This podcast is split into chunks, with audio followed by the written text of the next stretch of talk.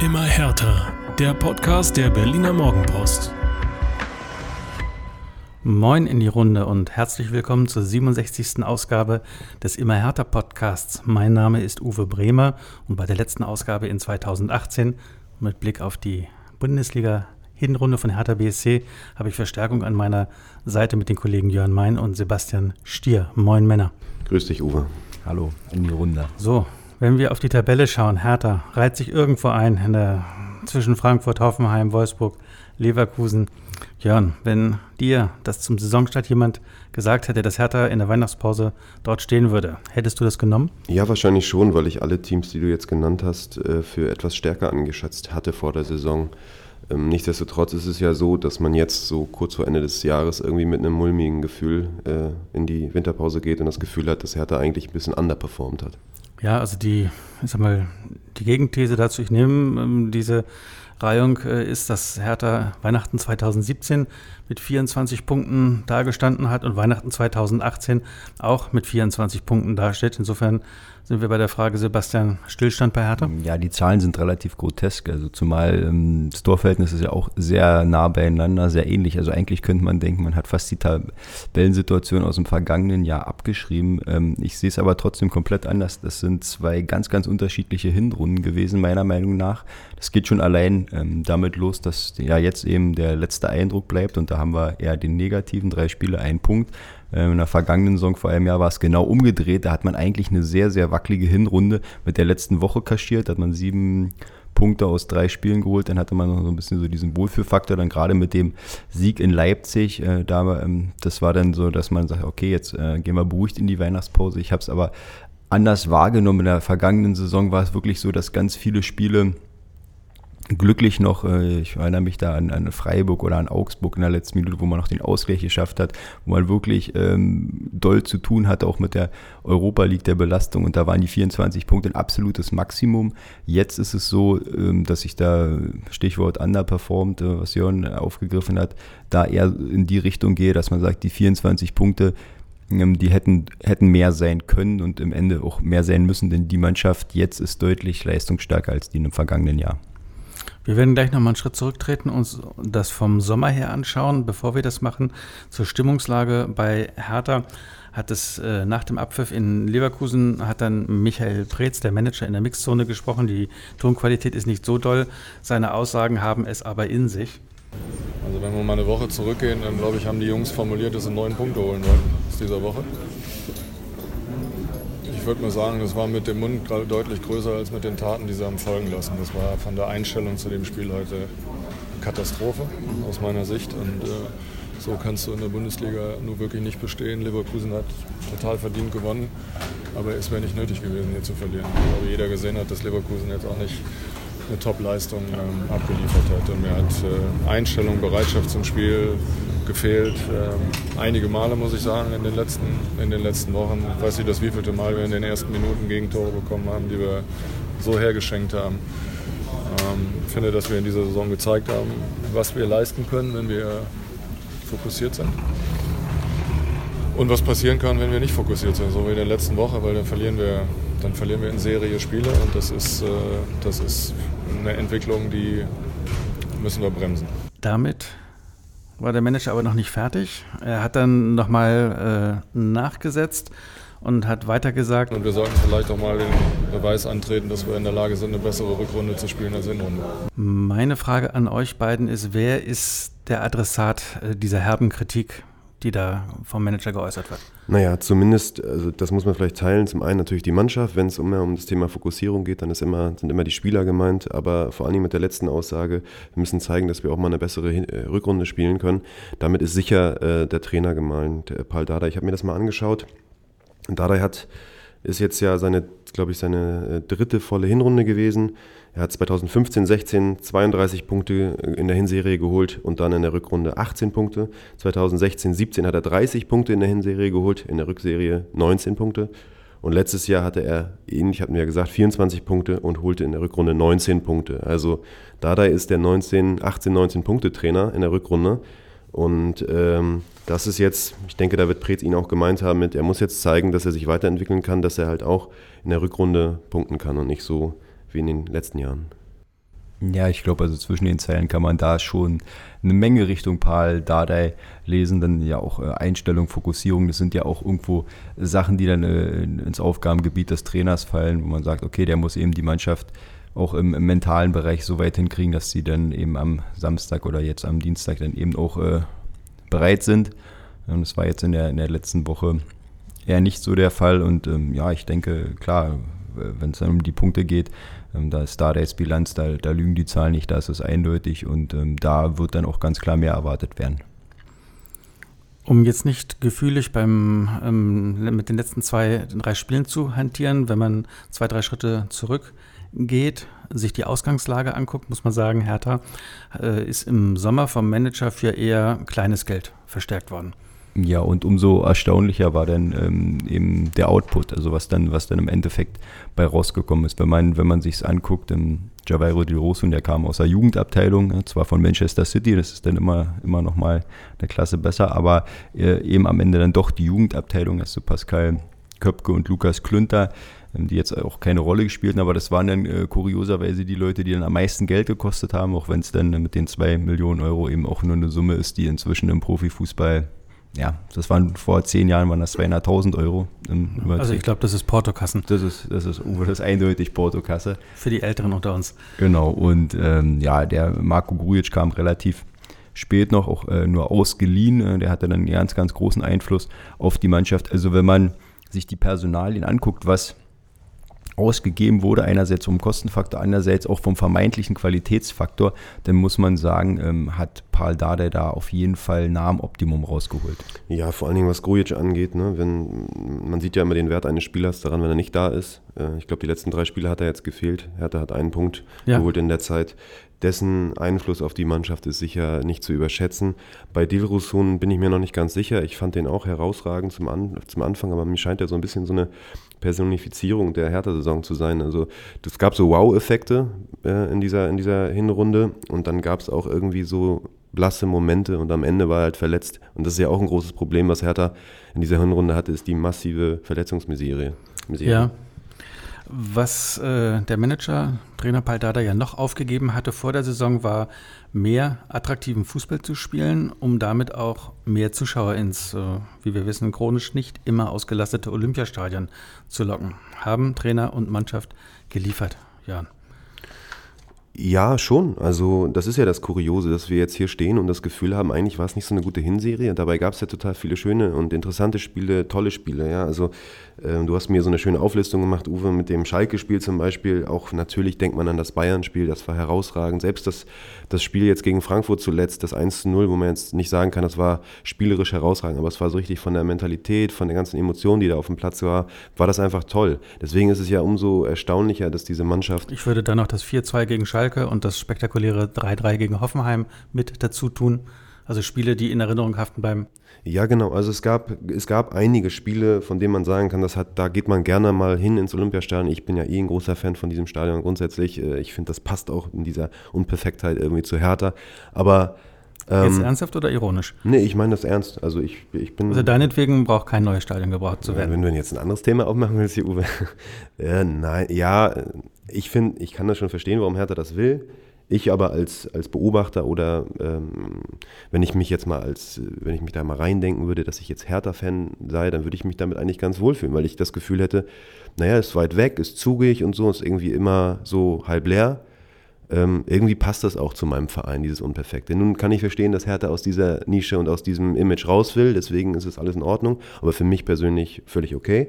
Ähm, was ich sagen will, ist, deine Frage war ja, ob die eigentlich geliefert haben. Und man muss sagen, ja, aber. Sie haben halt geliefert, sie haben aber äh, gegen tolle Mannschaften, gegen gute Mannschaften geliefert, sie haben aber gegen andere Mannschaften eben auch nicht geliefert. Jetzt kann man sich natürlich äh, die Frage stellen, wenn du gegen Düsseldorf verlierst, aber auch Borussia Dortmund gegen Düsseldorf verliert und der, und der Meister Bayern München gegen Düsseldorf nur unentschieden spielt, möglicherweise ist das jetzt doch nicht so ein schlechter Gegner. Aber das wissen wir ja, dass es in dieser Liga eh immer eng ist. Aber um deine Frage zu beantworten, sie haben geliefert, nur nicht kon kontinuierlich.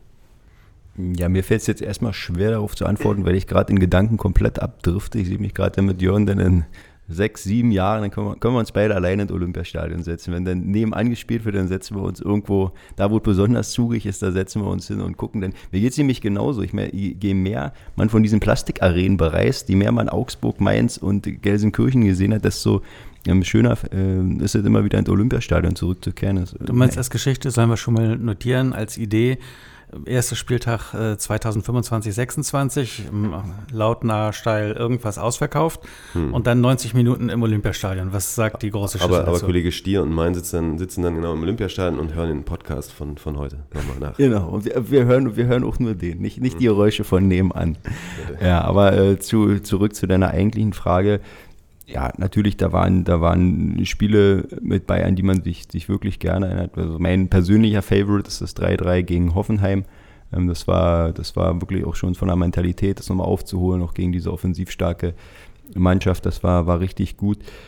Für mich stellt sich eher die Frage, oder was mir stärker im, im, im Kopf bleibt, ist ähm, die Möglichkeiten, die diese Mannschaft hat, die sie leisten kann, aber eben, eben wirklich, wenn, wenn, wenn die Idealbesetzung da ist und eben was passiert, wenn, wenn die Leute nicht da sind. Also für mich ist, ist ganz klar, was ich in den letzten Wochen ähm, massiv aufgetan hat, ist dieser Qualitätsunterschied im Kader und den, den kann man, glaube ich, nicht mehr wegdiskutieren. Und da sind wir dann auch bei der Frage, ja, welcher Fußball Pardale spielen lassen muss und in welche Richtung seine Entwicklung geht.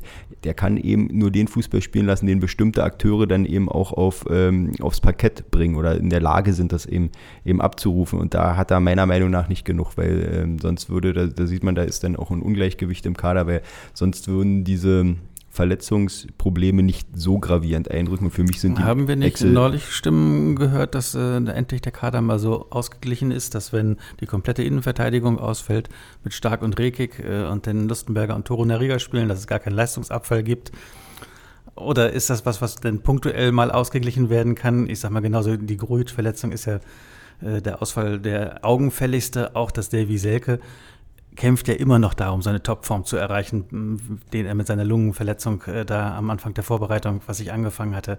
Also die Frage ist eigentlich, wie weit äh, lässt man dieses Stichwort Verletzungs, Verletzungspech gelten als eine Begründung dafür, dass es nicht ganz rund läuft oder macht man sich da was vor? Also für mich ist, ist es die essentielle Begründung, ganz klar. Also die, die, ist, die ist wirklich, die steht für mich absolut im, im Mittelpunkt, ähm, weil Hertha, abseits vom FC Bayern, gibt es meiner Meinung nach in der Bundesliga keine Mannschaft, die äh, in der Lage ist, personelle Ausfälle auf dem Niveau zu kompensieren. Äh, ich glaube, da, da machen wir uns auch nichts vor, wenn, wenn Borussia Dortmund wenn, nee, pass auf, wenn Borussia Dortmund, oh, wenn, wenn die die hin, wenn, die, wenn der BVB die Hinserie, also wir müssen ja gucken, bei Hertha, da fehlen Regik, da fehlen stark die zentralen Leute, in der, dann fehlt äh, in der Innenverteidigung, fehlt Grujic über einen längeren Zeitraum, die Großen. Nimmst du beim BVB äh, einen Großteil der Hinrunde, nimmst du Alcacer, nimmst du Witzel, nimmst du Delaney, äh, Reus raus, dann spielen die auch nicht die, Hin die Hinserie. Und ungefähr die Wertigkeit haben die Spieler, die ähm, Hertha jetzt äh, nicht zur Verfügung stand für, für das Spiel der Mannschaft. Und ähm, ja, das war dann ganz klar absehbar bei den, bei den letzten Auftritten der letzten Woche, dass da die Leute zu sehr fehlen. Eine andere Aufgabe, die im Sommer Paul Dada mit auf den Weg gegeben worden ist, war dezidiert auf junge Spieler zu setzen. Ähm, das äh, hat er ja zum größeren Teil auch gemacht. Wobei ich finde, was die Chancen und die Risiken angeht, äh, sind für mich bezeichnend die letzten sechs Wochen Jordan Torunariga. Also wir alle hier in der Stadt, alle Medien, äh, in den Fans haben gefeiert, dass Jordan Torunariga seinen Vertrag verlängert hat bei Hertha bis 2023. Wenn wir uns diesen Zeitraum angucken, da hat Jordan in Düsseldorf ein sehr schwaches Spiel abgeliefert, hat dann zwei Wochen Pause bekommen, war eine Woche später gegen Hannover 2-0, bester Mann auf dem Platz, Tor geschossen und im Anschluss hat er drei Spiele als Innenverteidiger abgeliefert, so auch wieder gestern, irgendwo zwischen mäßig und schwach. So, wie ist das jetzt mit den jungen Spielern? Die setzt du ein, die werden gefeiert, aber den Preis will denn irgendwie immer niemand äh, dafür zahlen, der denn damit zu tun hat. Ja, aber das ist nun mal der Weg, den Hertha gehen muss. Also wenn du dir halt so wie bei BVB junge Spieler aus England kaufst mit Sancho und so weiter, die halt schon Top-Qualität haben, dann ist es halt, also dann bist du halt nicht Hertha, sondern der BVB, dann spielst du um die Meisterschaft mit. Nein, also äh, gerade in der Innenverteidigung, wenn wir jetzt bei Toruna Riga bleiben, das ist doch ganz normal. Viele, viele gute Innenverteidiger, die eine gute Karriere gemacht haben, äh, anfangend mit Boateng, äh, in, auch in Berlin und später beim HSV, haben diese Leistungslöcher gehabt und Schwankungen gehabt von Spiel innerhalb eines Spiels. Weltklasse-Aktion mit Kreisliga-Aktion kombinieren. Und so ist es bei Toro Nariga nun auch. Äh, und das muss ein Verein wie Hertha, wenn er nun mal auf die Jugend setzen will, auch aushalten können. Das kann nur nicht so laufen wie mit Meier, der einfach seinen Stiefel durchspielt, auf, immer auf dem gleichen, fast immer auf dem gleichen Niveau. Das ist einfach selten. Hm. Also gerade die, diese Position in Verteidiger ist ja äh, prädestiniert dafür, weil du da eben, was Fehler angeht, noch viel extremer im Fokus stehst, hast fast niemanden hinter dir, der den ausbügeln kann. Jordan ist ein absolutes Extrembeispiel, das hat man gestern, gestern auch wieder gesehen. Der bringt so viel mit, ähm, was, was Dynamik und Offensivqualitäten angeht, hat man ja auch bei seinem Tor gesehen, ja, dann setzt er sich durch in Hannover, da mit absoluter Wucht reingesprungen, so und dann gestern aber die Aktion, äh, der Rückpass auf, auf Jahrstein, ähm, muss nicht, muss absolut nicht sein. Viel gruseliger fand ich es beim dritten Gegentor, als er einfach mal instinktiv im, im Niemandsland steht, also einen Schritt raus macht aus der Kette, wo überhaupt gar kein Schritt sein muss. Er die Höhe nicht hält, dadurch die anderen ähm, in Verlegenheit bringt. Lustenberg kann nicht hinkommen. Ein massiver Stellungsfehler, den er auch in, in, Düsseldorf, also so eine richtige taktische Unreife, die er da bewiesen hat. Also er paart das wirklich innerhalb eines Spiels auch sein ganzes Arsenal von ähm, was ist möglich und eben was ist auch im, im Negativbereich möglich. Klar, muss, muss Hertha mit leben, anders geht's nicht. Ich glaube, so Jean, den kann man erst in zwei Jahren so richtig bewerten. Da, da hat er dann auch genügend Erfahrung gesammelt, dass man sagt, okay, jetzt langsam, wenn du dir dann die Fehler immer noch leistest, dann ist vielleicht das, das doch nicht so. Aber auf der anderen Seite, ich glaube, der wird auch, der wird daraus lernen, der wird in die richtige Richtung noch gehen das ist eben das Los eines, eines Clubs, der sich als Entwickler sieht und nicht als irgendwie, dass du fertige Spieler holen kannst. Damit, und das erinnert ja auch an, an, an John Brooks, der genau die gleichen Geschichten. Ja, oder vergangene Saison an Niklas Stark. Da hat Hertha im Winter Sebastian Langkamp verkauft an Werder Bremen. Damit war Niklas Stark und dann der Abwehrchef, also auch die Verantwortung bekommen und es begann dann mit einem Eigentor in Stuttgart, wodurch Hertha verloren hat und der hat mehrfach vergangene Saison bezahlt. Im Englischen würde man sagen, learn uh, while flying oder wie das in the fly, glaube ich, heißt eine Learning in the, in the fly. Also du musst halt einen Abwehrspieler, einen jungen Abwehrspieler, der spielt halt und macht dabei seine Fehler, aus denen er lernt. Und äh, so ist das, äh, Sebastian hat es ja schon richtig gesagt, da ist eben keiner mehr, der den im Zweifel ausbügelt. Ne?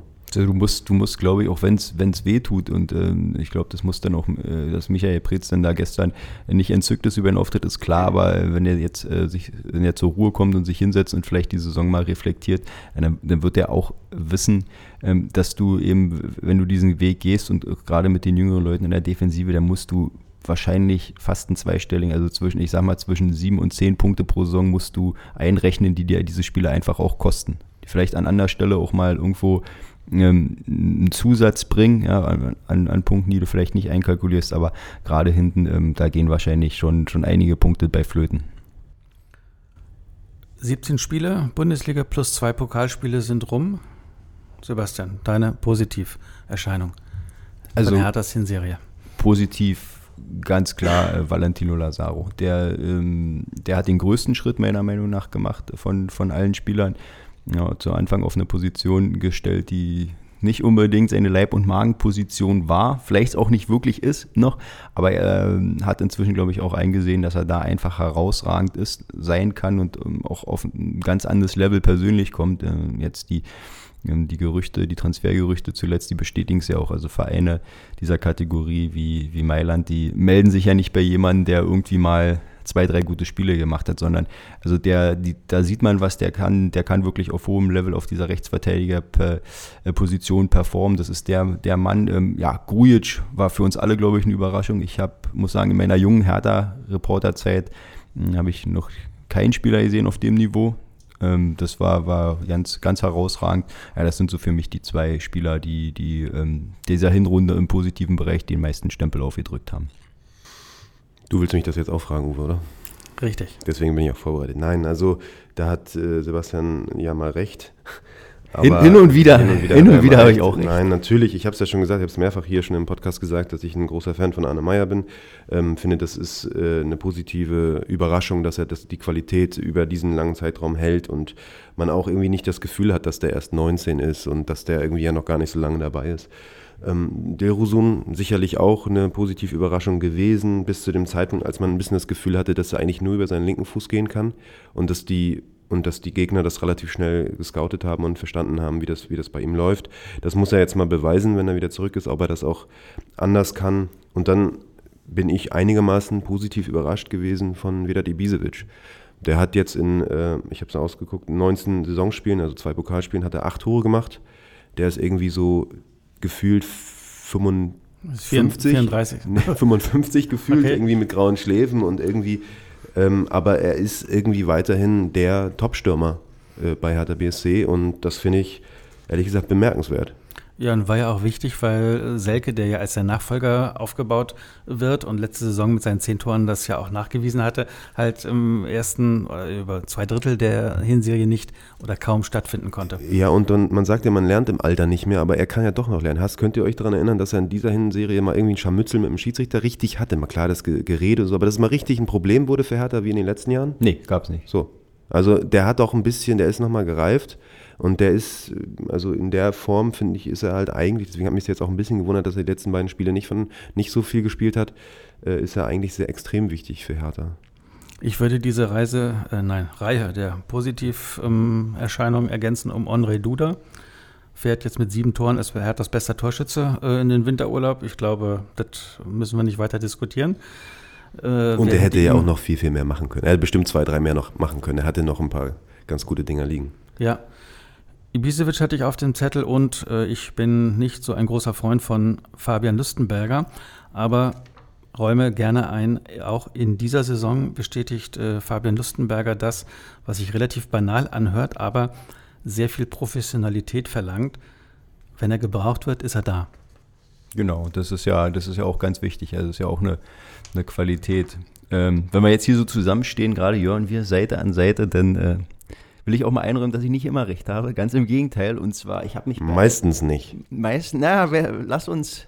Lass uns das aufdröseln. Ich habe mich bei einem Herr Tana mächtig geirrt. Ich habe ja die Mannschaft sehr intensiv auch in der Vorbereitung gesehen und ich dachte, ich dachte wirklich so, ähm, um mal jetzt mit einem ehemaligen Manager von Hertha BSC zu sprechen, der vor viele Jahre im Amt war, also der Javairo Del Rosso, und das ist keiner, habe ich gedacht, ähm, der hat mich dann Lügen gestraft. Ich habe eher gedacht, dass diese Rolle, die er dann eingenommen hat, dass die äh, Dennis Jastremski eher zusteht. Den, den habe ich dann in den ersten Wochen, Monaten deutlich vorne gesehen. Ähm, aber Javairo hat es, hat es klasse gemacht bis zu seiner Verletzung. Also von daher, du siehst, ja, ist ja eh eine Frage, warum der eigentlich dann irgendwie so ein bisschen ausgebremst wurde oder sich selbst ausgebremst hat. Keine Ahnung. Er hat auf einmal keine Rolle mehr gespielt. Also wisst ihr, warum das liegt? Ja, Paul Dardai hat äh, uns gegenüber vor, vor einigen Tagen eben damit begründet, dass die Trainingsleistung massiv nachgelassen hätte, dass er äh, wirklich nicht mehr nicht mehr in der Verfassung war und es aus seiner Sicht keinen Sinn mehr gemacht hatte, ihn, ihn weiter bei den Männern dann einzusetzen in der ersten Mannschaft. Ähm, ich meine, die Rolle hat dann ja Dilrosun ähm, gespielt und mhm. dass du zwei äh, Rookies äh, dann da hintereinander bringst. Wäre dann wahrscheinlich ein bisschen viel Jugend, Jugendkurs gewesen. Ähm, ja, lasst mich nochmal die Reihe ergänzen ähm, um einen, der gar nicht in Berlin aktuell ist, nämlich Nils Körber. Der hat für Osnabrück auch eine mehr als passable Hinrunde hingelegt. Ähm, steht ja bei Hertha unter Vertrag noch. Den werden wir auch im Sommer denke ich, mit sehr großer Sicherheit dann wieder hier sehen. Das ist ja eine inter interessante Torwartkonstellation, die uns dann bevorsteht. Also der ist Tabellenerster mit dem VfL Osnabrück. Dritte Liga. 15 gegen. Bitte? In der dritten Liga. In der dritten Liga? Genau. Ähm, aber er spielt ja dritte Liga und nicht äh, Regionalliga wie die anderen, die bei Hertha hinten dran sind. Genau. 15 Gegentore nach 20 Spielen ist Bestwert von den deutschen Profitorwarten. Und ich sage mal, im Sommer bei Hertha laufen die Verträge aus, wenn ich das richtig sehe, von Thomas Kraft und äh, Jonathan Klinsmann. Ohne Jahrstein als Nummer 1 dürfte gesetzt sein. Also da werden wir dann vielleicht äh, ganz interessante Torwartdiskussionen haben. Was naja gut, also Jetzt bin ich dir schön reingegritscht. Na gut, also die Frage ist mit Uno ja schon, ob der tatsächlich sozusagen auf Dauer gesetzt ist. Der ist, wenn ich richtig informiert bin, 34. Hallo, was er bei Jogi Löw richtig ist mit Manuel Neuer, kann bei Hertha Nein, nicht verkehrt also sein. Ich, ich will das jetzt auch gar nicht so despotisch irgendwie äh, ähm, da so reinrufen, sondern ich finde den, also ich habe das ja immer gesagt, ich, ich finde den wirklich gut und ich glaube, dass es einer der besten Torhüter ist in der Bundesliga, jetzt mal abgesehen von Jahrstein. dem gestrigen, genau, wir reden über Jahrstein, aber du musst ja irgendwann auch mal irgendwie, wenn du jetzt zum Beispiel so einen Körper zurückholst, den holst du ja nicht zurück und sagst, übrigens, ähm, du bist halt auf, bei uns bist du die maximal die Nummer zwei. Das kannst du ja nicht machen. Du musst ja dem irgendwie eine Perspektive geben, dass der irgendwie, dass der die Euphorie und die Lust hat, irgendwie da das Projekt Aber das nochmal anzugehen. ähm, normale, äh, organische wäre doch zu sagen, ähm, du hast jetzt zwei Jahre dritte Liga gespielt, warst da ähm, sehr positiv auffällig, du bist jetzt unser zweiter Torwart und du weißt, als zweiter Torwart kann von einer Sekunde auf der nächsten verlangt werden, dass du Bundesliga kannst und sofort spielen kannst. Verletzung, rote Karte des ersten Mannes ist ja möglich. Also ich, ich denke auch, Und das wäre dann derjenige, ähm, den man dann in der kommenden Saison vielleicht nicht mehr hätte, Thomas Kraft. Und da ist eben immer so eine Abwägungsfrage und Geschmacksfrage, ob man es ihm zutraut, dass er dann wirklich zehn Spiele hintereinander Bundesliga kann, Nils Körber. Also ich glaube, in die, in, in die Richtung wird es ganz klar gehen. Also das ist, das ist glaube ich, auch die Tendenz. Ich wage jetzt mal eine Prognose hier, kann man jetzt zum Jahresausklang mal machen. Thomas Kraft, Jonathan Klinsmann werden wir im kommenden Jahr dann in der kommenden Saison nicht mehr sehen im Hertha-Driss. Das wird dann Nils Körber als Nummer zwei sein, äh, Dennis Marsch als Nummer drei. Äh, Rune Jahrstein, der hat, hat ja vor und bekräftigt es immer wieder, bis in seine hohen 40er zu spielen. Ähm, das, da tut er auch alles für, da stemmt er Gewichte, da ist er fleißig. Das wird aber im Endeffekt nicht funktionieren. Also ich sag mal, vielleicht steht er noch zwei Jahre im, im Hertha-Tor auf einem guten Level. Das wird mein Körper auch so kommuniziert haben. Eben auch wahrscheinlich mit dem Hintergrund, wie du sagst, kann eben auch schnell gehen. Aber du bist perspektivisch auf jeden Fall jemand, den wir im Auge haben für die kommende Nummer 1, wenn es mit Rune dann eben Genau, und darum geht es. Es geht. darum, Genau. dass du ihm die Perspektive gibst. Und wenn du jetzt sagst, du hast jetzt eine Saison da irgendwie gut gehalten in Osnabrück und so, der wird hier auch andere Vereine irgendwie auf sich aufmerksam machen. Und da äh, und der sagt ja nicht von vornherein, ja gut, dann setze ich mich bei Hertha jetzt wieder schön auf die Bank und guck mal irgendwie. Aber wie ich mich meinst du, dass ein Bundesligist äh, Nein, sagt, du musst ja gar nicht, aber du kannst ja erst dritte Liga gespielt, jetzt kommt vielleicht ein Zweitliga-Club und sagt, wir haben hier aber eine Nummer 1 Stelle.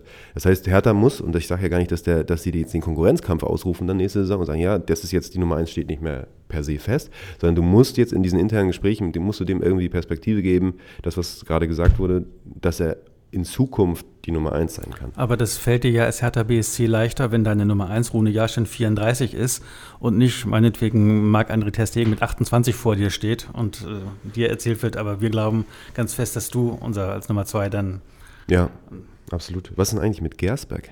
Habe ich das irgendwie ein bisschen jetzt... Ja, der ist, der ist jetzt hier zurück in Berlin. Also der arbeitet an seinem Reha-Programm. Ja.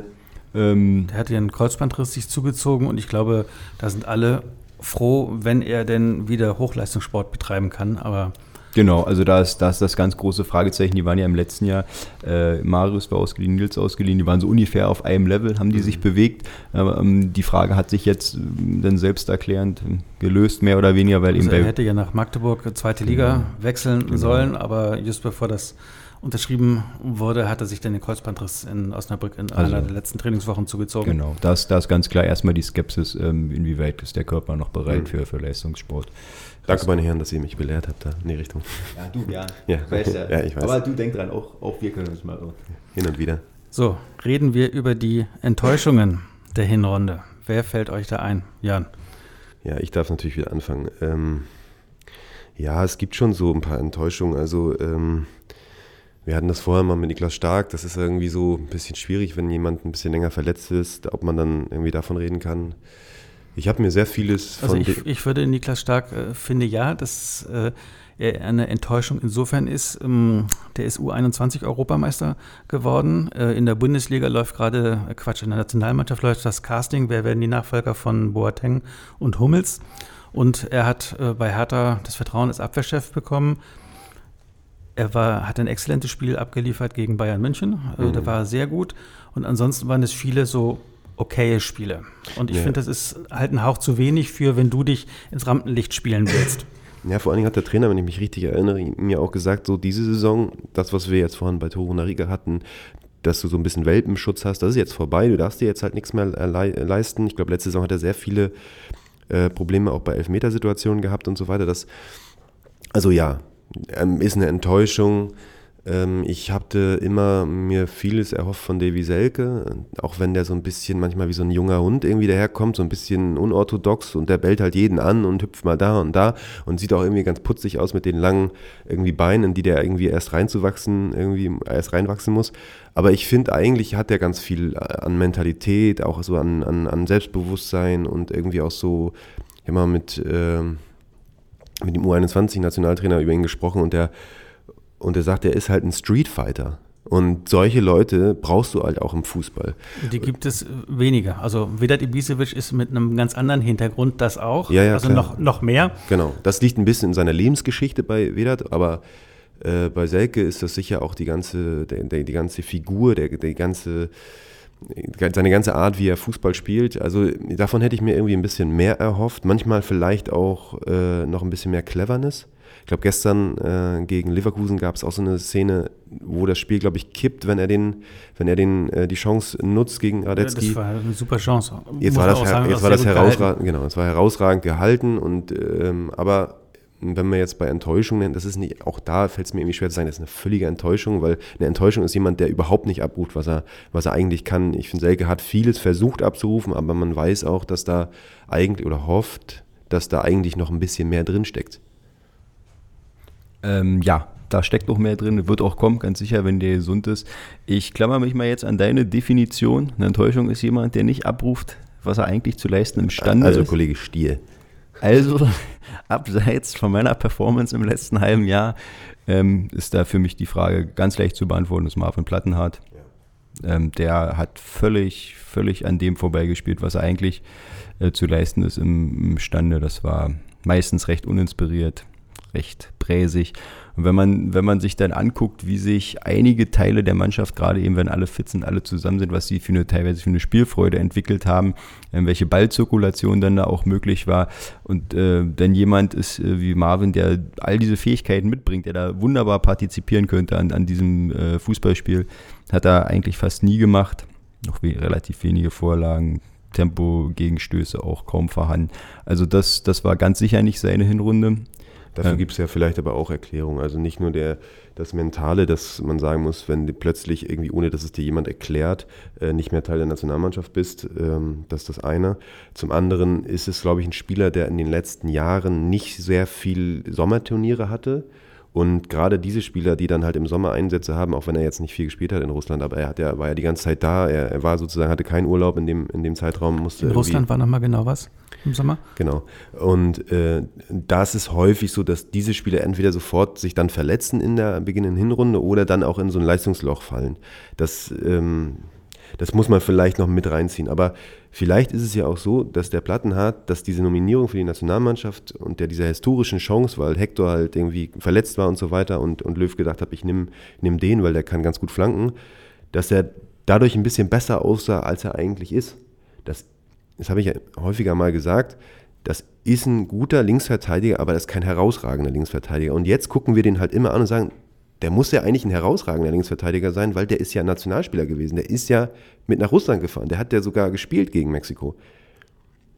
Das ist vielleicht auch das Problem, dass man den heute anders bewertet, als es eigentlich die Wirklichkeit irgendwie verlangen würde. Also ich sehe, ich sehe in dem relativ viel, gerade, gerade eben, was, was eben diese Ballbehandlung angeht, Passspiel, auch teilweise Spielverständnis und ähm, da hätte ich mir wirklich gerade in der Anfangsphase der Saison, aber klar, da steht dann eben aber, aber genau was das für ein Spiel? Die Frage ist, was für ein Spiel er versteht. Ich glaube, er versteht eigentlich das Hertha-Spiel, nämlich das sozusagen auf Sicherheit basierende, ich spiele auch mal nach hinten, das richtig nach vorne spielen, das, was die Nationalmannschaft braucht und das, was ja auch dann von Dardai verlangt wurde äh, im Sommer und was er dann verändern wollte bei Hertha, das, glaube ich, ist eigentlich nicht sein Ding. Aber er bringt zum Beispiel fürs Positionsspiel, was ja da der dann auch ähm, äh, eingeführt hat Anfang der Saison, da bringt er eine, da bringt er eine Menge mit. Der hat eine Ballsicherheit, äh, der kann das Spiel von hinten raus eröffnen. Ne, und da war es mir, war's mir einfach zu wenig ähm, Anteilnahme. Aber der äh, hat das Mindset dafür nicht manchmal, dass, dass du irgendwie, dass sich sozusagen die Geilheit aufs Gewinnen mehr motiviert als, äh, als die Angst vorm Verlieren. Das ist so ein bisschen, Also ich finde, Lazaro auf der anderen Seite bringt das sehr gut mit. Ähm, dann manchmal aber so ungestüm, dass du siehst, Alter, hinter dir sind 70 Meter offener Raum. Genau, das, Das würde bei Plattenhardt niemals passieren. Ne? Also das ist ja auch die Kehrseite. Ja. So. Ich bin mir manchmal zum Beispiel nicht ganz sicher, ob, äh, ob Deutschland bei der WM vielleicht so ganz ein bisschen besser dargestanden hätten, die zwei Plattenhards auf den Außenpositionen gehabt. Hättest halt nach vorne nicht viel gehabt, aber dir wäre halt auch nicht dauernd einer weggerannt. Stichwort 2014. Ja, genau. Da hat es ja funktioniert. Aber gehen wir noch mal kurz weg vom Marvin. Eine Enttäuschung habe ich noch. Ähm, ganz klar, und das hat sich in den letzten Wochen, finde ich, sehr stark rauskristallisiert. Kollege mein. Nein, da, da, das sind wir gewohnt. Da Ja, bewegen wir uns immer auf konstantem Ja. Niveau. Aber jemand, der mal höher performt hat und das jetzt seit längerer Zeit schon nicht mehr macht, ist ganz klar Wladimir Darida.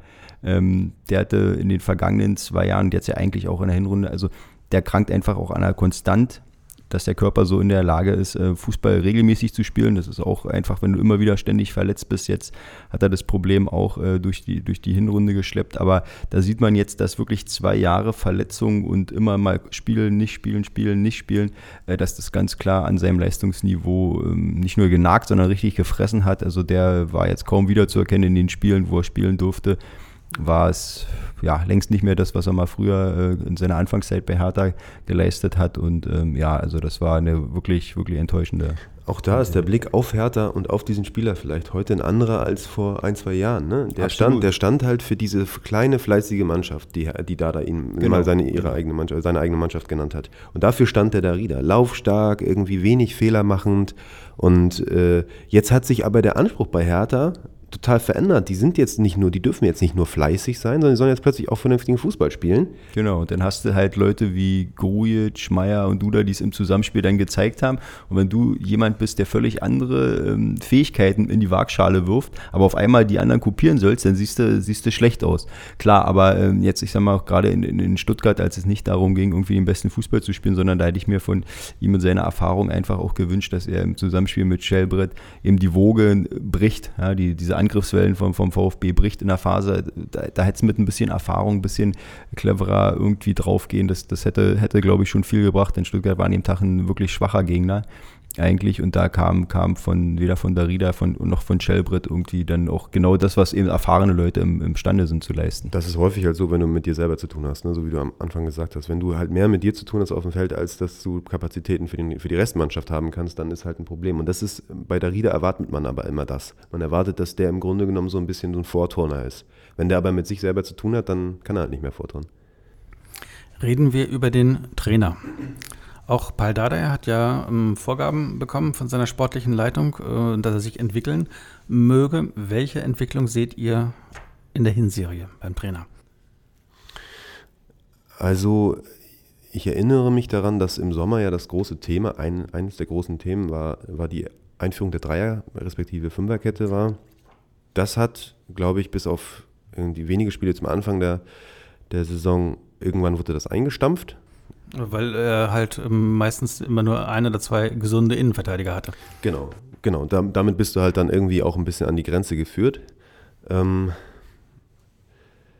für mich ist das schwer zu beurteilen, wie er auch sich weiterentwickelt hat in der Arbeit mit den, äh, mit den Spielern, äh, inwiefern seine Ansprache sich verändert hat. Ich weiß nicht, äh, Sebastian, ob du das beurteilen kannst, in, inwiefern, ich meine, das ist ja immer die Gefahr, dass irgendwann nutzt sich halt auch so ein Typ wie Dada auch ja auch ab. Ja, also dieses ständige, ähm, wir haben das früher so und so gemacht und weißt du, so dieser Bauchmensch-Typ, der nutzt sich ja auch schnell mal ab. Die Frage ist, wie kannst du dich da weiterentwickeln und hast du da was beobachtet? Ja, also die Ansprachen ist natürlich klar, da, da habe ich leider keine, keine mithören können, aber ich glaube nach wie vor, dass das sehr intakt ist, beziehungsweise da der ist ja derjenige Typ, das hört man auch immer wieder raus, wenn, wenn man mit den Spielern ähm, spricht, so jemand, der sich dann auch immer instinktiv vor die, vor die Mannschaft stellt, also der dann auch irgendwie immer so ein, so ein gewisses Schutzschild oft, also nicht immer jetzt, aber also in, zumindest jetzt gerade, ich denke an die, an die Geschichte mit Michael Preetz, wo es da um die, die Sache ging, äh, eben äh, Paul Keuter, den Mittelkreis äh, zu machen.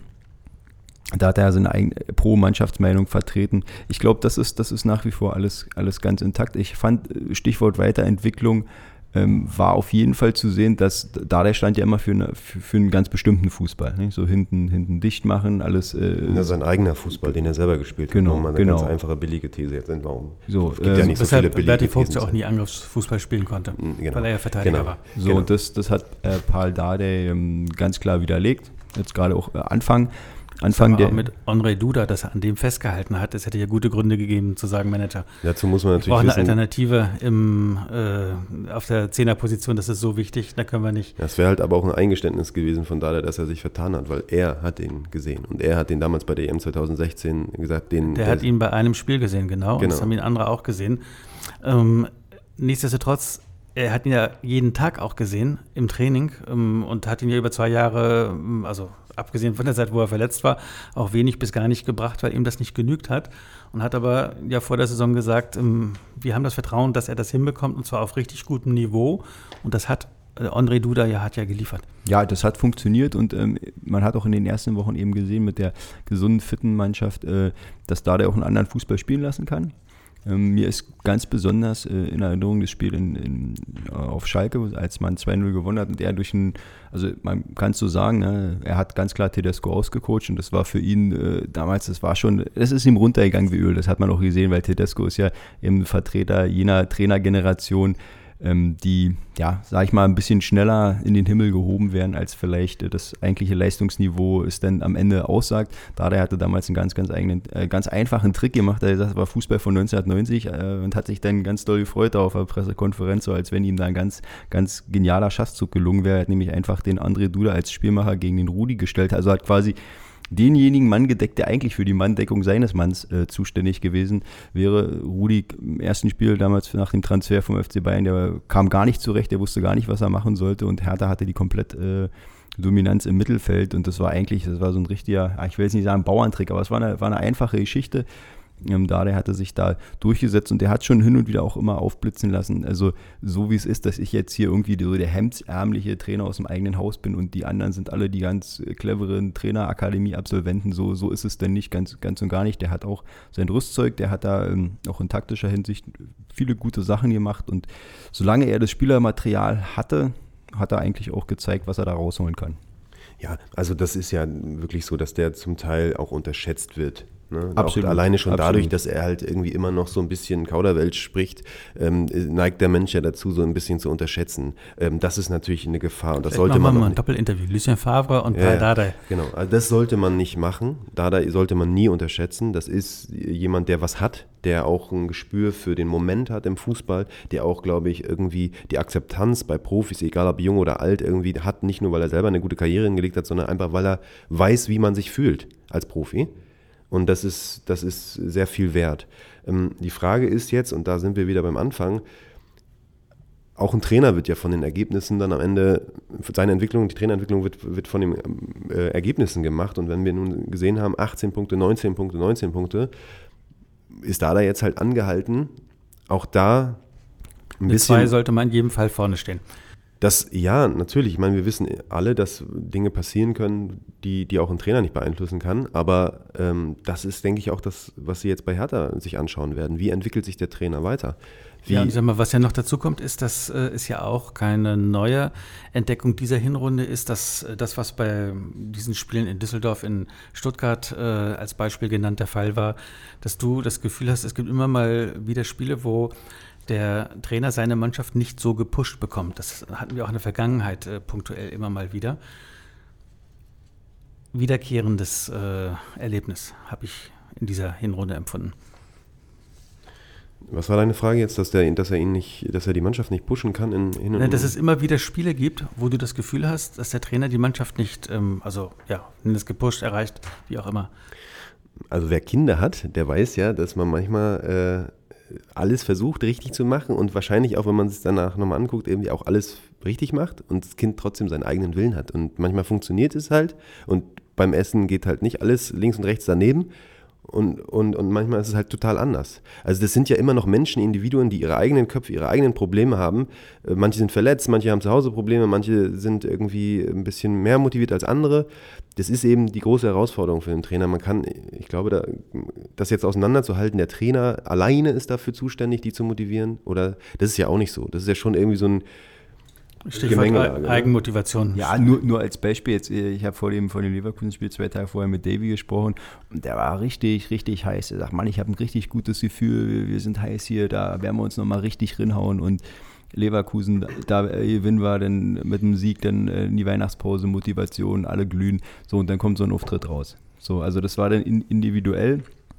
Wahrscheinlich hat er sich wirklich so gefühlt, aber bei den zehn anderen sah es vielleicht ganz anders aus. Vielleicht hat es, ja, ich meine. Also, du, du, es ist schwierig, ja. Wenn dich dein Chef fragt, irgendwie, also Sebastian, wie sieht es denn aus? Du kriegst jetzt hier eine geile Reportage, äh, bist du richtig heiß? Und dann sagst du auch nicht, oh, also Chef, eigentlich habe ich, boah, ich bin eigentlich müde und so und irgendwie tut mir auch das rechte Knie weh.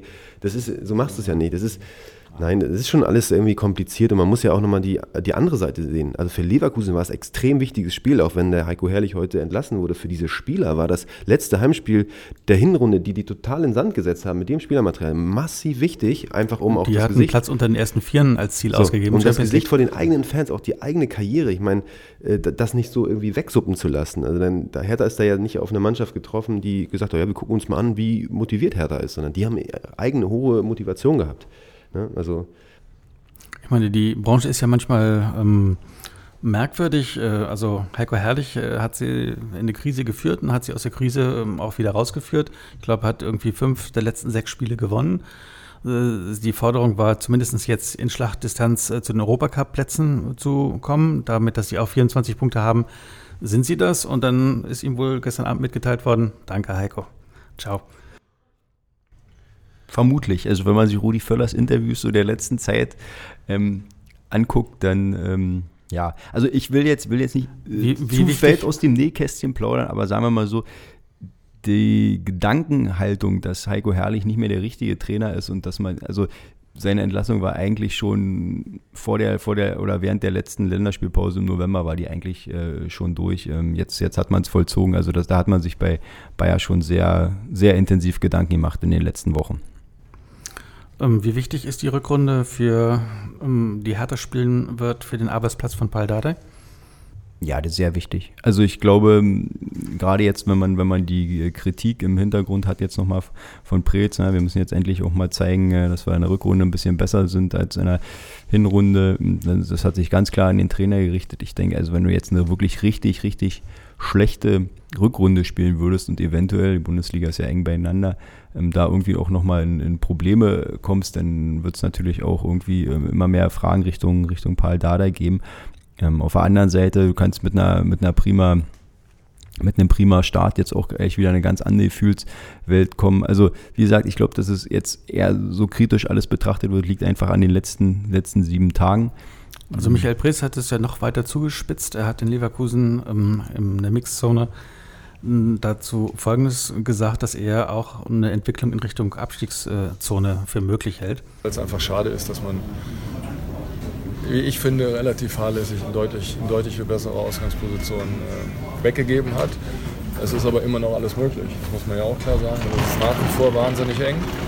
Ja, aber ich muss auch ganz klar sagen, wenn wir dieses Gesicht öfter zeigen, dann kommen wir eher noch in Schwierigkeiten. Weil dann ist, nämlich, dann ist der Abstand nach unten nämlich lange nicht groß genug. Also das ist die Gefahr, die ich sehe.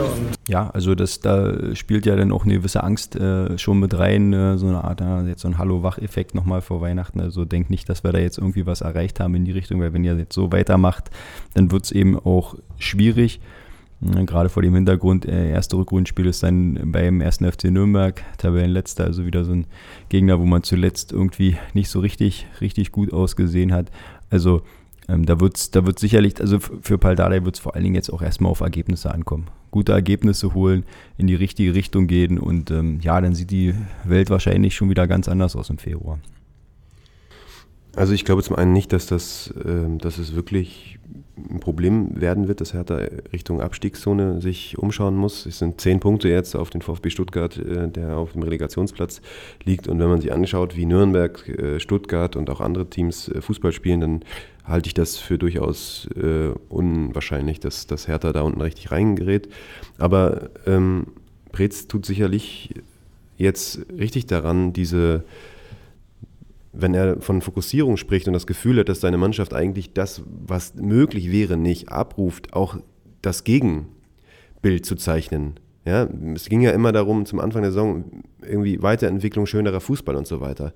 Wenn dir jetzt aber sozusagen die, die, die Gegenseite gezeigt wird, wenn ihr so spielt, dann kann es halt auch mal eine ganz andere Richtung gehen und dann sind alle Karrierepläne und Wünsche, die ihr hattet und die wir als Verein hatten, sind dann passé dann reißen wir alles mit dem Arsch ein, was wir uns hier über Jahre aufgebaut haben. Und das in einer Saison, wo es mal relativ offen ist. Also wo es mal richtig offen ist, das macht vielleicht auch Beine.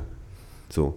Deswegen ist es schon richtig, da jetzt in die Richtung auch zu argumentieren. Ich glaube nur, sie ist, also äh, fachlich ist es, glaube ich, halte ich es für unwahrscheinlich. Ja, ja. Da, da, bin ich bei dir. Ich glaube ganz einfach auch, ähm, wie gesagt, müssen wir nochmal zu dem Punkt zurückkommen, wenn die richtigen Leute gesund bleiben, dann hast du da auch genügend Spieler, die A, von der Mentalität in eine ganz andere Richtung gehen, nämlich die, die selbst die eigene Karriere pushen wollen, die, die selbst nach vorne kommen wollen, die was beweisen müssen, den nächsten Schritt machen wollen. Äh, Karim Rekik, Grujic, der spielt ja auch quasi für, für sich selbst ja, als ausgeliehener Spieler ganz klar, um den nächsten Entwicklungsschritt zu machen. Äh, äh, Lazaro will die, will die Hinrunde bestätigen. Also da ist genug, da ist genug auch an äh, Selke, an Eigenmotivation vorhanden, dass ich auch mir wirklich nicht vorstellen kann, hoffen wir, dass es dann so eintritt, dass das Hertha da wirklich in beunruhigendes Fahrwasser irgendwann schlittert. Um neben den Sport nochmal einen Blick äh, zu werfen, wenn wir den Scheinwerfer einmal drumherum drehen. Hertha hat sich ja auch viel vorgenommen für diese Saison und in der Halbserie war das jetzt ja auch zu sehen, äh, die Zuschauer anzusprechen, anders anzusprechen. Es gab die Werbekampagne in Berlin kannst du alles sein, Stichwort Kiez-Training. Ähm, vom Zuschauerboom her ähm, hat sich das, also ist ein bisschen mehr geworden, aber es gibt ja auch das Zuschauerangebot für, ich glaube, Jugendliche unter 14 Jahren kommen kostenlos rein. Ähm, jetzt gegen Augsburg hatten wir wieder irgendwie Minuskulisse mit, weiß nicht, 28.000 irgendwas. Da die Beziehung zwischen Fans, Geschäftsführung war schwierig bis verkorkst. Ich sag mal Stichwort Hymnenstreit, die Fankrawalle in Dortmund, Bannerverbot, Leipzig. Es war irgendwie eine Menge los. Was hat sich getan, also außerhalb des Sportlichen in diesem halben Jahr? Na, du hast es ja schon skizziert. Hertha hat ziemlich viele Nebenkriegsschauplätze gehabt, äh, eigenverschuldet, manche nicht. Also wenn man jetzt mal davon, wenn man jetzt mal nur die Geschäftsführung äh, nimmt, also Geschäftsleitung nimmt, äh, ich würde jetzt mal die Fanproblematik in Dortmund mal ausklammern. Da können ja erstmal die Herren Preetz und so nichts dafür. Aber ähm, die äh, das Hymnenthema, das Hymnenthema, das äh, das Thema um Paul Keuter, alles was sozusagen die Spannung noch weiter, die eh schon da war, noch weiter verschärft haben zwischen Fans und äh, Geschäftsleitung. Das war zum Teil selbst gemacht. Ähm, von daher ist da, ich meine, ich hatte, ich hatte ja eine Weile damit gerechnet, dass das noch viel, viel schlimmer wird, dass sich das noch zu einem richtigen äh, Problem auswächst also, wie in Hannover. Äh, und das hat sich Spiel, die Stimmung fand ich wirklich gruselig. Ja, ja, gut, das ist klar, aber das hat sich jetzt ja wieder, wieder erwarten einigermaßen irgendwie gefangen und du hast, niemand spricht jetzt davon, dass es irgendwie da jetzt gerade einen großen Krieg gibt, einen Macht, Machtkampf. Ähm, ja, und dann gibt es natürlich äh, die Finanzthematik. Ne? Also äh, da bin ich jetzt nicht kein großer Experte, aber das ist ja auch was, wo man neben der Stadionfrage, wo sich bei Hertha einfach äh, massiv was tut, wo dieser Verein einfach radikal im Wandel ist. Ja, also äh, versuchen wir es genau. Das waren wirklich viele Sachen, die jetzt alle unter einen Hut zu ähm, kriegen, ist nicht, nicht ganz einfach. Ich versuche es mal mit, also mit, dem, mit dem Positiven. Ihr könnt es ja so ein, ich bin ja hier für, für die viel gut Sachen zuständig. Du bist der gefühlige Typ. Genau, für die, für die fühlig positiven. Der un unrasierte, gefühlige Typ. Auch das und der Kiez-Typ. Ich war nämlich bei allen Kiez-Trainings dabei und da muss ich sagen, die haben, haben gut funktioniert. Also da hat ja Hertha irgendwie gleich mal versucht, so durch ein Stahlbad zu gehen, äh, Feuertaufe mäßig, weil man hat sich da, abgesehen vom Auftakt in Mariendorf, wirklich an die entlegensten, härter fernsten Orte gewagt. Äh, man war in Mahlsdorf gewesen, das eigentlich eher als Uniongebiet noch so zu verorten ist, beziehungsweise gar kein Gebiet. Äh, weder Union noch Hertha, das ist dann schon zu weit JWD. Pankow, auch ganz traditionell Osten oben im Norden, hat immer funktioniert, egal wie das Wetter war, egal wie die äh, Beschaffung der Plätze waren, die waren meistens gut, aber es war immer, war immer okay, es waren nie weniger als 1000 Leute auf der Anlage, also ein Unterschied ähm, zu dem Projekt vor einigen Jahren, da ist es ja nachher dann wirklich ganz rapide abgeflacht, war in dem Fall nicht so. Und ich glaube auch jetzt, okay, das Augsburg-Spiel, zuschauermäßig klar, aber dürfen wir auch nicht vergessen, 18. Dezember, FC Augsburg. Schlimmer geht es eigentlich nicht. Auf der anderen Seite, ich kann mich noch erinnern, Freiburg, den, die hatten wir auf dem Sonntag, die hatten wir auch im März in der vergangenen Hinrunde, da waren jetzt 10.000 Mann mehr jetzt im Oktober gewesen, gegen den gleichen Gegner, der sich kaum verändert hat. Also da, glaube ich, ist, ist ähm, die Wahrheit liegt da ein bisschen in der Mitte. Das ist nicht, nicht ganz negativ, finde ich. Die Aktionen haben auch ein bisschen, bisschen positiven Effekt gehabt, gerade jetzt auch, was diese Kinder sagen. Ich kenne noch viel im Bekanntenkreis, die sagen, Mann, ist toll und immer mit den Kindern hin, da sind das deutlich. Ja, das sind ja auch Langzeiteffekte. Das sind, das genau, sind Sachen, die du jetzt nicht in dieser Saison siehst, sondern absolut. also wie viele Geschichten kennt ihr? Leute, die dir erzählen, warum sie irgendwie Eintracht Braunschweig-Fans sind. ein Kollege hier bei uns bei der Morgenpost erzählt halt, noch vor irgendwie 100 Jahren war er mal, weil die vor Ort trainiert haben in seinem hessischen Dorf, wo er herkommt. Äh, und seitdem ist er halt Braunschweig-Fan.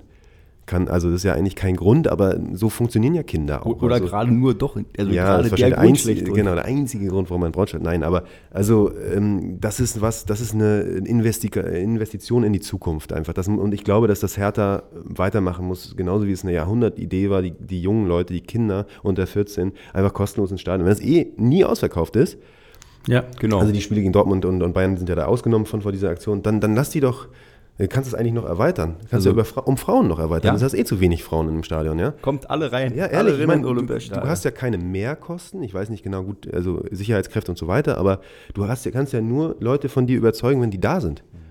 Ja, und wie gesagt, ich habe im Bekanntenkreis mehrere Freunde, Eltern, äh, die waren bestimmt jetzt in der, in der Hinrunde, äh, waren die öfter bei Hertha als in den vergangenen fünf Jahren zuvor. So ganz einfach, weil die sagen, okay, mit den Kids, zack, rein, umsonst einwandfrei. Vormittags Fußball gespielt mit Sebastian und dann nachmittags und mit nach, der Fahne auf dem... Schön Papa getunnelt und na, dann nachmitt Nachmittags dann den richtigen Fußball. Hm. Okay, wenn wir kurz vorausschauen, im Februar stehen die großen Namen an, mit denen Hertha sich vergleicht. Also die A-Jugend spielt in der UEFA Youth League gegen Paris Saint-Germain. Diese A-Jugend, die, die hat es dir echt angetan, Uwe, ne? Das ist dein... U19? Also, ja. Nee, finde ich, find ich gut. Okay, die Hertha, Herz für, ein, ein, Herz für Kinder. Herthas Profis am 6. Februar im Pokal. Für 19 Jahre alte Kinder. Achtel, ist es Achtelfinale, ich glaube ja, ne? gegen ja, Bayern genau. München.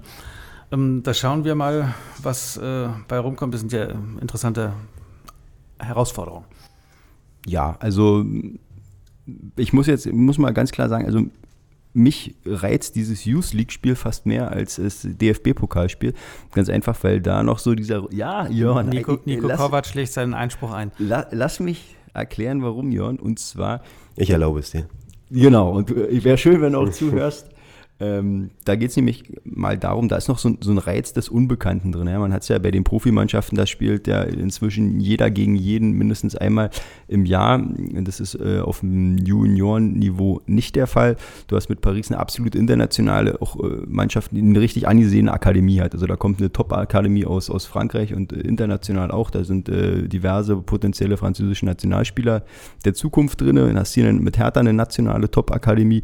So, und die duellieren sich jetzt äh, in zweimal 90 Minuten und es wird auf jeden Fall. Einmal, einmal 90. Stimmt, das ist ein Do-or-Die-Spiel. Genau, so, also noch, noch spannender sozusagen. Ähm, und da wird einfach eine schöne Standortbestimmung. Ähm, so die, das DFB-Pokalspiel, da kann man den Plot fast schon vorschreiben. Stadion wird ausverkauft sein, Hertha-Spieler laufen um ihr Leben, große Bühne. Ja, vielleicht wird es auch, vielleicht gewinnen sie auch wieder. Ja. Ich habe ja gehört, da gibt es auch einen Reiz des Unbekannten, weil ich weiß nicht, also es ist einigermaßen unbekannt für Hertha, wie es so ist, im, im Pokalfinale zu stehen. Naja, ja, zumal, zumal ist ja mit dem Spiel dann sich nicht automatisch. Nein, aber ich meine, wenn du Bayern München aus dem Pokal wirst, dann, dann ist ja. Also kannst, kannst, du immer noch in der nächsten Runde auswärts. Ja, aber also ist ja, wir müssen uns ja nicht streiten, das können wir ja gleich noch machen, aber ähm, nein, das ist natürlich dieses Pokalspiel, ich, ich finde das super, ja. Das ist genau das, was Hertha braucht.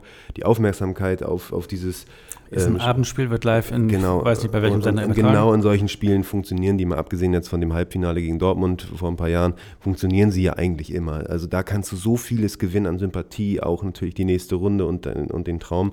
Das ist schon irgendwas, was irgendwie so die allermeisten Leute reizt. Also ich habe fast, fast die Befürchtung, Hertha wird dieses Spiel gewinnen und dann irgendwie einen schwierigen Februar haben, danach zwei, drei schwierige Wochen haben. Lass uns doch mal eine Prognose jetzt wagen. Dann lass uns doch jetzt mal nicht nur Pokal, sondern wir, wir gehen jetzt mal, wie, wie geht es jetzt weiter in der Rückrunde, Uwe? Du meinst es mit wie vielen Punkten Hertha wo landet? Ja, also genau. Wo, wo landen sie? Wie, wie wird es laufen? Also ich sage, dass ähm, Hertha bei Zeiten irgendwann die 40-Punkte-Marke reißt, also sprich im Klassenerhalt sicher und dann mit 51 Punkten irgendwo im Nirgendwo stehen wird. Mit 51? Wo stehst du da mit 51 ja, Punkten? Bist du Achter oder sowas. Ja, also, genau. Oder kannst sogar Siebter werden mit 51. Ja, sogar, wenn viel gut läuft, bist vielleicht auch, auch Sechster, eventuell. Also ich sag mal, wenn, also wenn, wenn man die 50 Punkte voll macht, dann heißt das ja im Umkehrschluss, dass man eine erfolgreichere Rückrunde als Hinrunde gespielt hat nach Adam Riese. Sprich, wäre es ja eigentlich ein, wäre es ja eigentlich ein Erfolg. Ich würde sagen, hängt, hängt eben extrem viel an der, an der verletzten Situation. Bleibt, spielt Grujic die Rückrunde durch? Wären es über 50? 52, 53, vielleicht 54, dann ist, ist echt viel möglich. Geht es mit den Verletzungen so weiter, dass Rekik ständig Zerrung und Achilles-Probleme äh, hat und äh, Leiste Grujic mal spielt, mal nicht spielt, dann wären es am Ende 46 und eine relativ lahme Rückserie, wo alles in Frage steht. Also diese Spannbreite ich, ist, ist, ist enorm. Ich, momentan fällt mir nur American Football ein, wo Verletzungsgeschichten äh, mehr Ausschlag geben als bei Hertha. Äh, von daher, ja, lassen wir uns überraschen, da wird ganz viel an, auf die Gesundheit ankommen. Also ich glaube, dass äh, Hertha das Pokal-Achtelfinale gegen Bayern München verlieren wird. Ein guter Kampf und alles, aber Bayern ist einfach jetzt gefestigt. Und danach glaube ich, dass es eine Achterbahn-Saison bleiben wird und dass man am Ende irgendwas bei Mitte 40 Punkten rausgeht und dann das Gefühl haben wird, obwohl man eine gute Mannschaft hat und obwohl vieles vielleicht möglich gewesen wäre in diesem Jahr, dass man das eben nicht abgerufen hat. Okay, wir schauen uns das an. Ich sage danke an Jörn, danke an Sebastian, danke an alle Zuhörer und Zuhörerinnen. Nicht nur, dass ihr uns durch diese Ausgabe gefolgt seid, sondern durchs ganze Jahr. Die Morgenpost Sportredaktion wünscht euch und euren Familien frohe Weihnachten, kommt gut rüber ins neue Jahr und ich gebe ab an die Nachspielzeit und den Kollegen Michael Färber. Die Nachspielzeit beträgt eine Minute.